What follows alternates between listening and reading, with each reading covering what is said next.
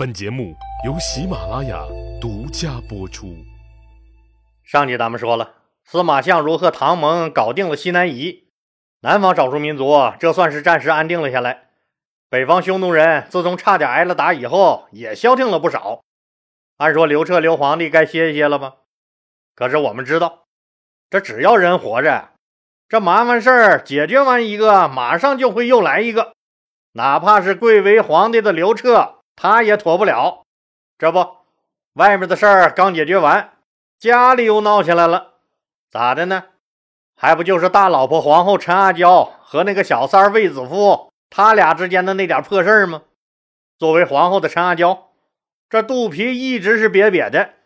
以前还以为是人家刘彻的种子质量不过关呢，可自从卫子夫这噼里啪啦下饺子似的，一连串给刘彻生下三个丫头，陈阿娇终于明白了，不是人家刘彻的种子不行，而是自己这破盐碱地呀，种啥也白搭，得赶紧给这个地施施肥、除除虫、拔拔草了。可是先后花了九千万金，愣是没啥效果。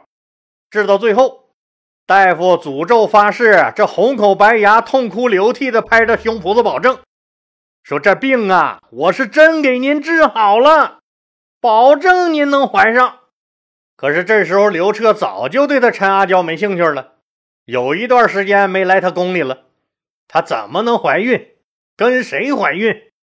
不明情况的那个大夫一看，好家伙，这么多天过去了。这皇后肚子还是没动静，急得他呀，恨不得自己亲自扑到陈阿娇身上，给她证明她确实能怀上。可是现在汉武帝刘彻已经彻底在朝廷站稳了脚跟儿，自然不是他陈阿娇当年的那个小刘乖乖了，对待阿娇自然也就和以前不一样了。老李讲过，他的皇帝大位是人家阿娇的妈妈大长公主刘飘给他争取来的。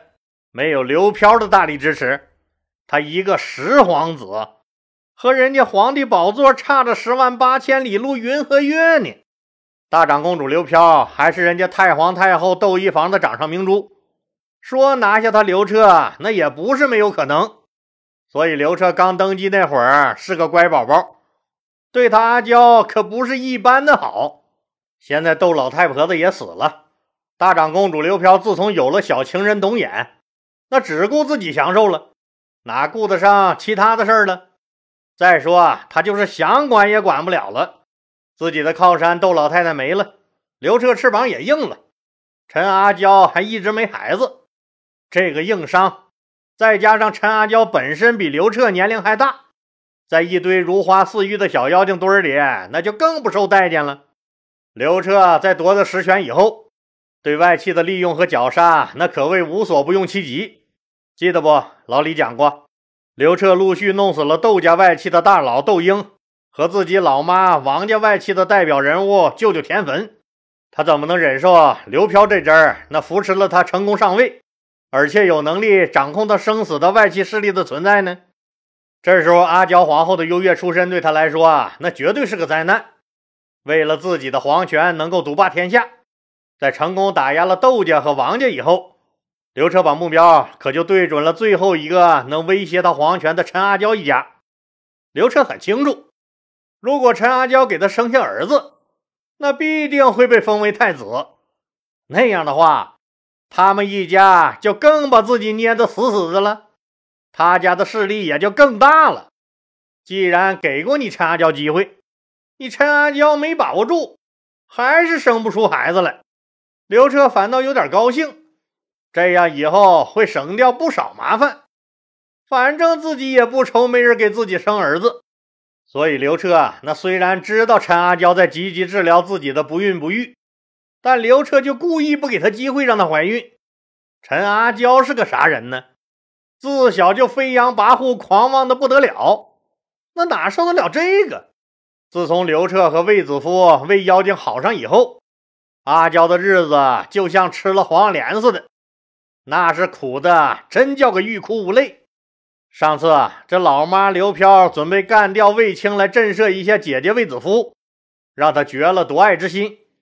可没想到，那天被公孙敖那个王八蛋搅了好事儿，把卫青给救走了。于是刘飘这个拉皮条出身的姑姑兼这个老丈母娘，不但没占到啥便宜，反而被女婿刘彻将了一军。从此以后，刘飘再不敢轻举妄动了。陈阿娇没了母亲这个靠山，而刘彻的翅膀却越发硬朗了。自己该怎么办？难道我陈阿娇就只能眼睁睁地看着魏婊子这一天天得宠，哪天蚕食了我的皇后位子不成？陈阿娇在治病之余，这每天心思的一个事儿，就是如何除掉卫子夫。走投无路的陈阿娇，最终选择了一条不归路，他要把卫子夫悄无声息地弄死在皇宫里。可是卫子夫给这个刘彻生下了三个女儿，极受宠爱。不可能轻易接触到他，那怎么办呢？既然接触不到他的人，那咱就隔空弄死他。啥意思？就是啊，找人咒死他。这招就比较阴毒了。咒人死的招数，那存不存在呢？当然是存在了。当时流行的做法是用巫蛊之术。那啥是巫蛊之术啊？巫是指能用祭祀或者咒语驱使鬼神降祸给他人，而蛊呢，则是一种神秘的有毒的虫子。这种虫子看不见摸不着，人们感受不到它的存在。据说这个蛊一旦进入人体，啥药都不好使，治不了，受蛊之人只能十分痛苦的死去。这行啊，做法也很简单，说用刀刻个小木头人儿。写上你要诅咒人的名字和他的生辰八字，再对这个小木头人儿施加诅咒后，把他埋喽。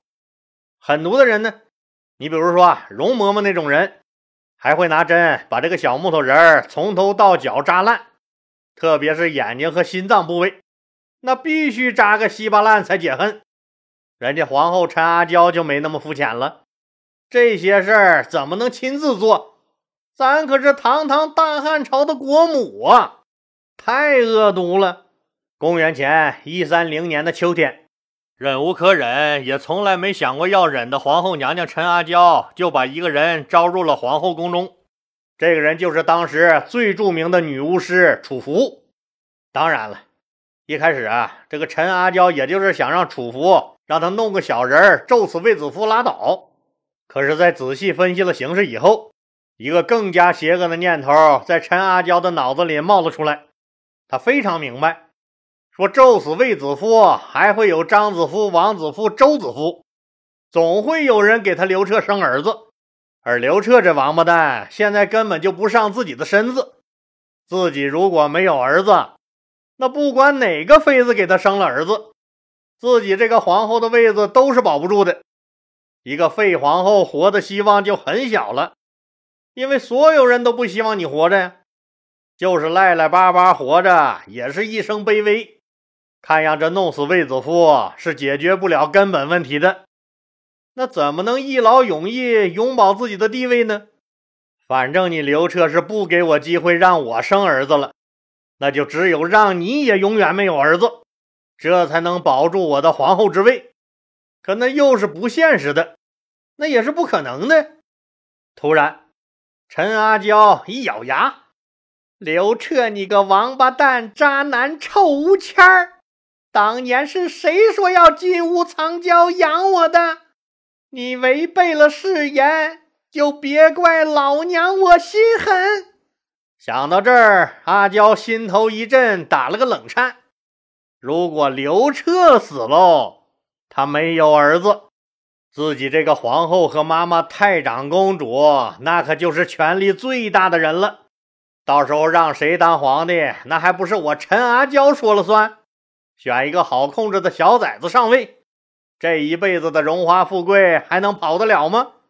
想到这儿，他马上把这个女巫师楚服叫来，告诉他说：“别弄你那个什么小木头人了，你有大任务了。”得到陈阿娇要咒死刘彻刘皇帝的指示后，楚服这个女巫婆可害怕了。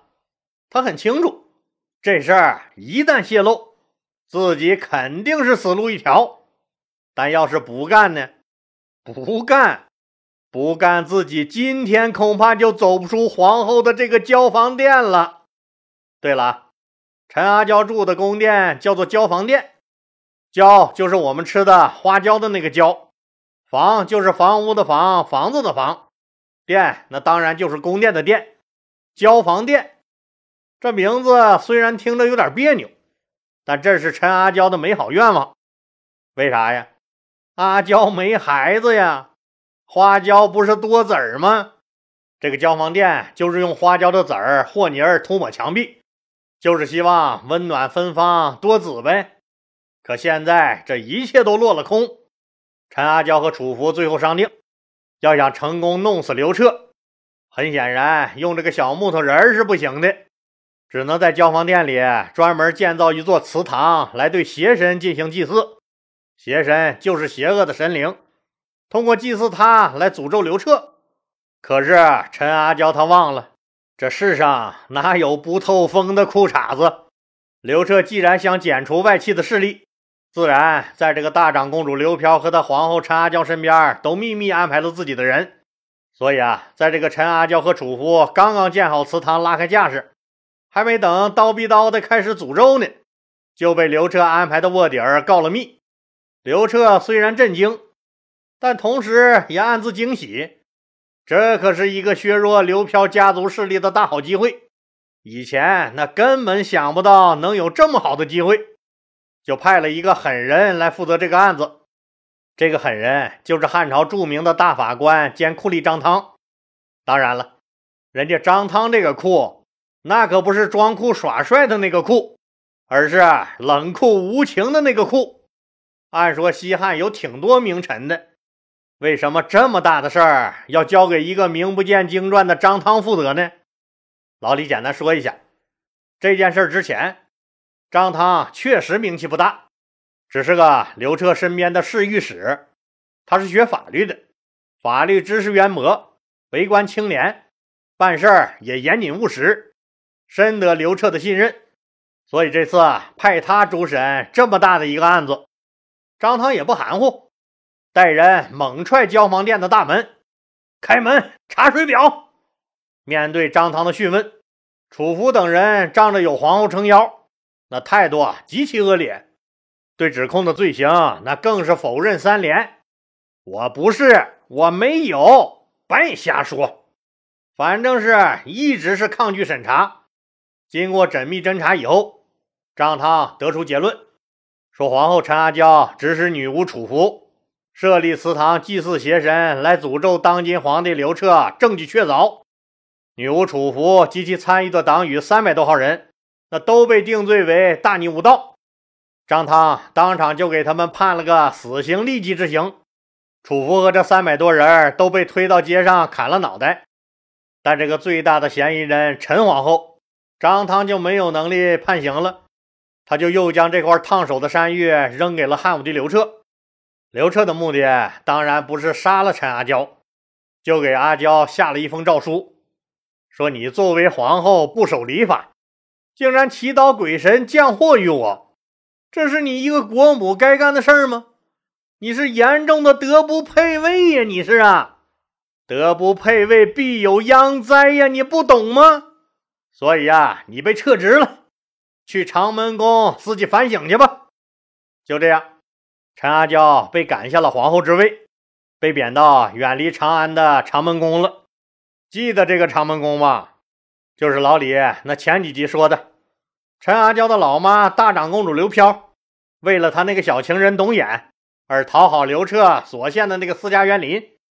这地方那原本就是他们家的，这就是把她撵回娘家了的意思呗。陈阿娇是第一个被贬出长安的废皇后。后来，汉宣帝刘询，也就是刘病已的霍皇后，孝成皇帝的许皇后，他们被废以后，也被赶出了长安。自此以后，废后被赶出长安城，就成了皇帝家的传统。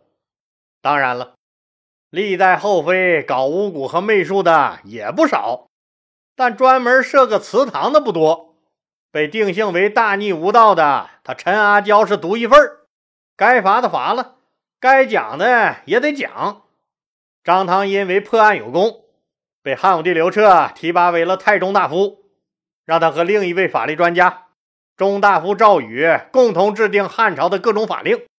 可能听完老李讲的这段故事，您要说了：“哎，老李不对呀，那我看电视上演的不是说皇后陈阿娇诅咒的是小三卫子夫吗？那怎么到你这儿就成了是诅咒她的男人皇帝刘彻了呢？”这个问题，老李刚才不是已经说过了吗？您要是非这个选择相信加工过的文艺作品，那神仙也救不了您了。就单纯从女巫楚服的罪名是大逆无道就能看出来。这个和谋反罪同罪的罪名就说明了，说陈阿娇和楚服的这个行为危害了皇权。再说了，那还有三百多号人受牵连被杀呢。如果只是诅咒一个妃子，那不至于给他们扣这么大一顶帽子。可能您要说了，老李，你是不是闲呢？你后宫俩娘们打架，你都说了整整一集，这事儿啊。老李还真得好好说道说道，因为他不但让陈阿娇丢掉了皇后大位，更重要的是，这件事儿彻底改变了大汉朝的政治格局。太皇太后窦漪房这支老外戚势力被成功清算，新的外戚势力卫子夫这支的那卫青、霍去病、霍光逐渐崛起，特别是霍光，对大汉朝影响最大。您想？那后来的皇帝基本上都是他指定的，厉不厉害？当然了，这是后话了。但如果没有陈阿娇下台，卫子夫上位，他们卫氏外戚也不可能这么快就崛起。有听友可能说了，什么大奶陈阿娇失了巫蛊之术啊？这件事儿那肯定是被小三卫子夫栽赃陷害的，倒推都能推出来。因为陈阿娇一倒台。那受益最大的就是他卫子夫，不是卫子夫陷害的，那都有鬼了。那到底您说的有道理没？咱们呀，下集接着说。